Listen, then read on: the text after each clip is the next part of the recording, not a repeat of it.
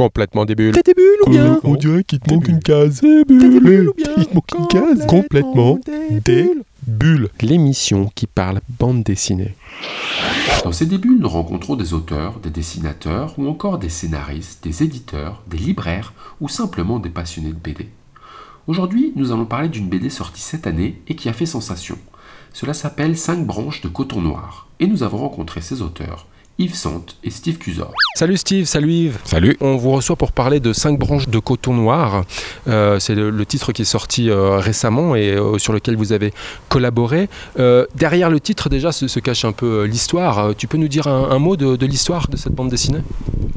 Bah, Déjà, avant ce titre, il y en a eu un autre qui, qui n'a pas été euh, totalement. euh, comment dire n'a pas soulevé l'enthousiasme chez l'éditeur. Ah, Enfin, L'éditeur a eu aurait- quelques craintes. Comment ça aurait pu s'appeler Le premier titre, c'était L'étoile nègre.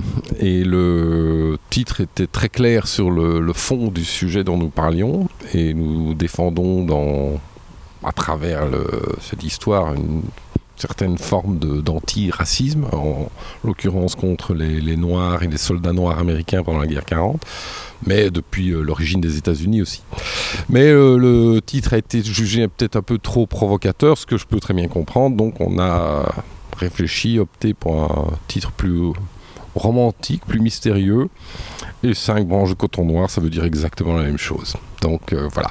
Le, pitch est très simple. Euh, en 1776, euh, George Washington griffonne ce qui deviendra le drapeau américain, parce qu'il doit bien présenter un projet à ses potes du Congrès.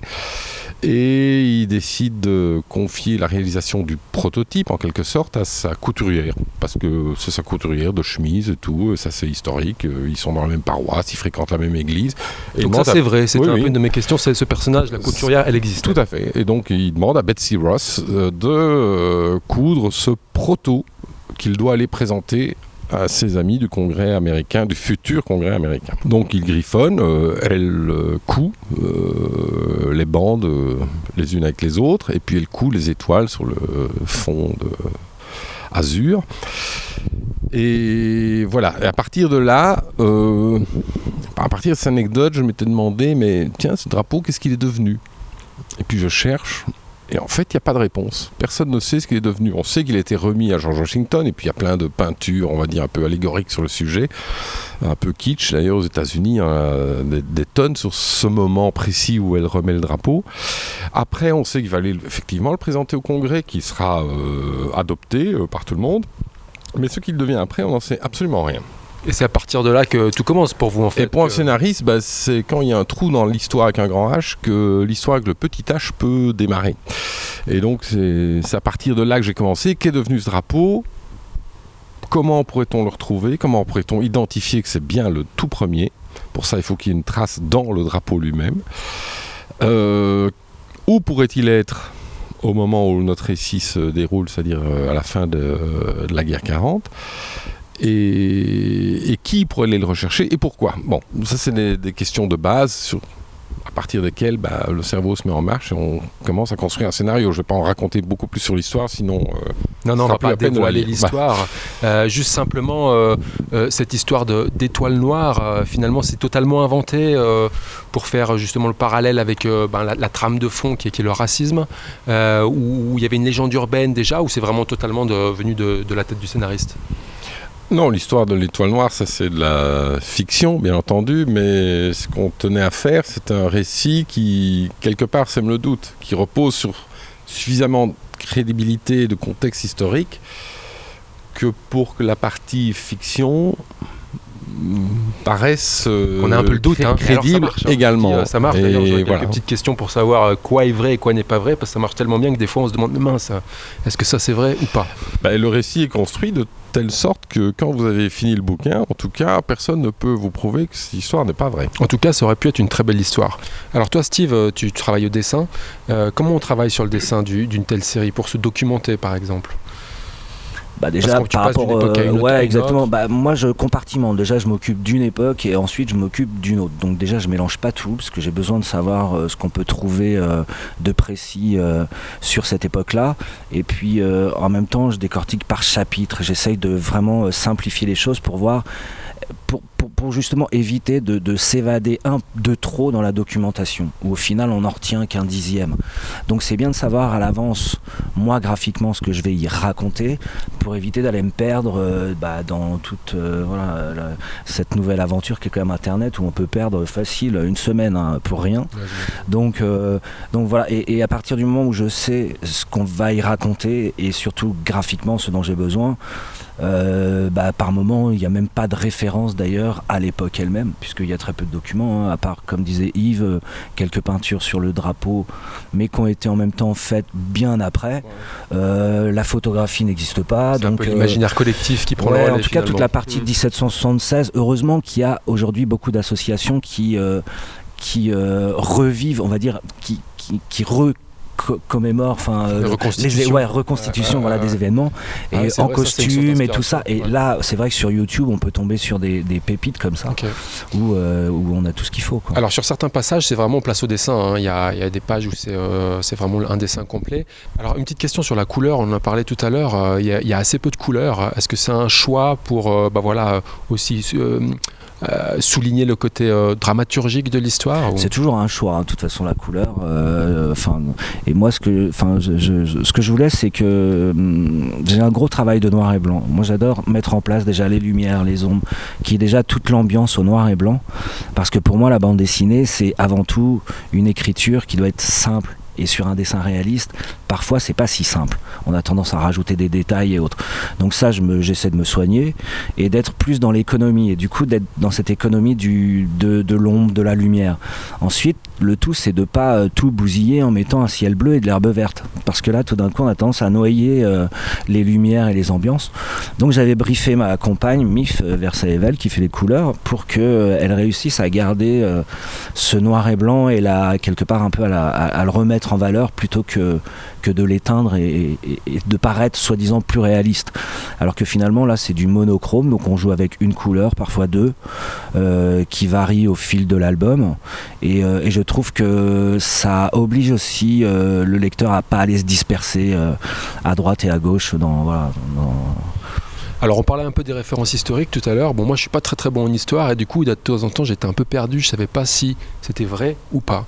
Alors j'en ai relevé quelques-unes et puis euh, j'aurais envie de vous demander si euh, c'est des faits réels ou si des faits qui sont bah, voilà, issus de, votre imagination.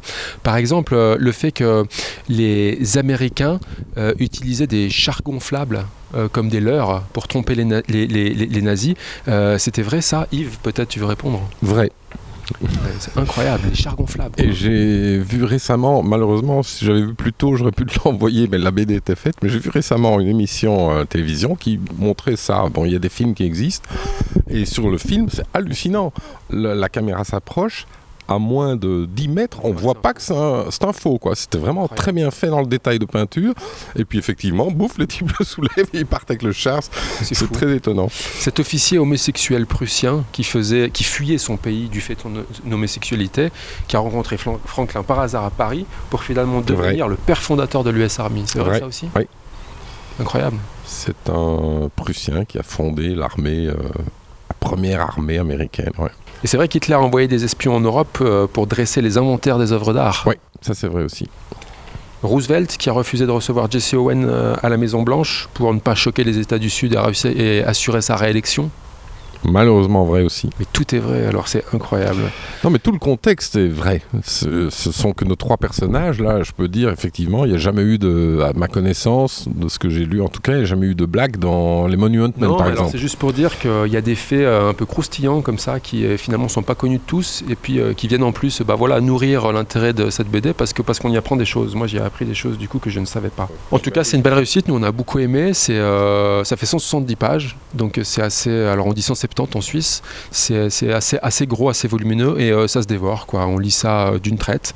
Euh, donc nous, on a beaucoup aimé à l'émission. Notre petite émission a l'habitude de ben, finir avec ce qu'on appelle nous des questions débiles. Alors c'est des questions un peu débiles. Donc je ne sais pas si vous allez être content de vous prêter à l'exercice. complètement débile. Oh, il te manque une case. T'es débile. Alors sans, sans dévoiler trop de l'histoire, est-ce que finalement le vrai héros de cette BD, c'est pas le Marcassin? Ah, il a un rôle crucial. En tout cas, moi je pense que c'est un des héros involontaires de l'histoire. Et suite à une des cases que Steve a magnifiquement réalisé, qui est une petite case à la fin où ce Marcassin est assis en train de regarder euh, notre Lincoln en train d'écrire. Euh, je suis tombé amoureux du Marcassin, mais après coup. Pour une adaptation au cinéma, vous diriez Spielberg, Oliver Stone ou Kassovitz Ou quelqu'un d'autre? Euh, certainement pas Kassovitz. je, je dirais plutôt euh, entre Spielberg et Oliver Stone, c'est un, choix euh, difficile en fait. Y a-t-il encore du racisme aux États-Unis? C'est une blague cette question. Je vous ai prévenu, c'est des questions débiles. Oui, euh, je crois, oui. Est-ce est-ce que des Américains ont lu votre BD et qu'en disent-ils? Euh, ils l'ont pas encore lu. Par contre, euh, notre éditeur nous a annoncé qu'un éditeur américain, Abrams en l'occurrence, était intéressé. Donc la traduction est déjà faite et il sortira euh, d'ici quelques mois, je sais pas, ou dans le Intéressant. courant de l'année. Donc euh, à suivre. Est-ce qu'après une telle BD, qui, il faut le reconnaître, est pas, voilà, c'est pas une BD humoristique, on a envie de faire quelque chose de plus drôle ou pas forcément? Moi, je sais pas faire euh, de BD humoristique. Ne... Si je suis drôle, c'est malgré moi, donc c'est pas terri- c'est, plutôt dramatique. Non, euh, j'aime beaucoup en lire des BD humoristiques. J'ai plein de potes qui en font et je trouve ça génial. Et j'admire ce talent de pouvoir faire rire. C'est, très très difficile. Et déjà on en parlait à l'époque où quand on fait référence à Molière ou autre, euh, les, les humoristes ont toujours été considérés comme allez, les gentils de la bande, quoi. Et celui qui parvient à faire pleurer, lui, euh, oh, c'est, un, autre- c'est un vrai auteur. Et pourtant, je, je considère que c'est beaucoup plus difficile de faire rire que de faire pleurer. Alors l'autre question un peu débile, c'est quoi messieurs pour vous une bonne BD Alors, moi j'aurais tendance à dire c'est quoi un bon livre?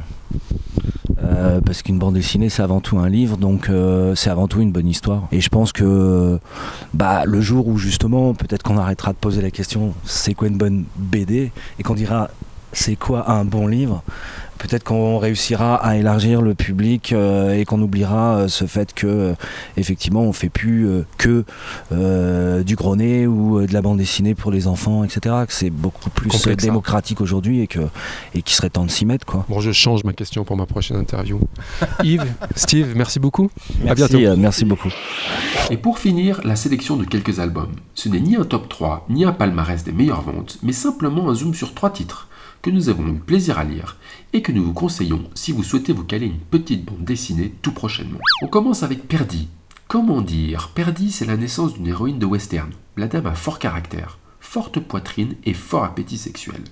Elle est carrément vulgaire et n'hésite pas à jouer d'expressions fleuries avant de donner des coups. Perdy sort de prison et veut faire un dernier coup. Elle retourne à Petite Ville pour s'organiser. Elle y retrouve son passé et met un sacré bordel. On a adoré le langage cru et ce personnage décomplexé qui fait du bien à la condition féminine dans le western. Ça s'appelle Perdy, l'album a pour titre Fleurs, sexe, braquage. C'est cliquis au dessin et scénario et c'est chez Dargo. On continue avec une autre héroïne, mais beaucoup plus distinguée celle-là. Il s'agit de Charlotte de Belgique, ou l'histoire d'une princesse donnée en mariage à l'archiduc d'Autriche. L'histoire se passe au XIXe siècle, à l'époque où quelques familles seulement se partageaient le monde sous l'ère des empires. Pour le bien de sa famille, Charlotte se voit mariée à un Habsbourg, mais malheureusement pour elle, ce Maximilien d'Autriche n'est pas le meilleur des époux et même un peu le loser de la famille. Il l'embarquera jusqu'au Mexique pour un règne improbable. Histoire extraordinaire d'une femme à première vue fragile qui ne sera pas épargnée par le destin. Le premier tome de Charlotte l'impératrice s'appelle La princesse et l'archiduc. C'est Nuri au scénario et Bonhomme au dessin, et c'est chez Dargo. Et on finit avec les cavaliers de l'apocalypse. Trois camarades de jeu un peu zinzin se prennent pour des durs de la cour d'école, mais leurs aventures se finissent assez systématiquement en eau de boudin. Les lecteurs du journal de Spirou ont l'habitude de lire ces histoires courtes, drôles et absurdes.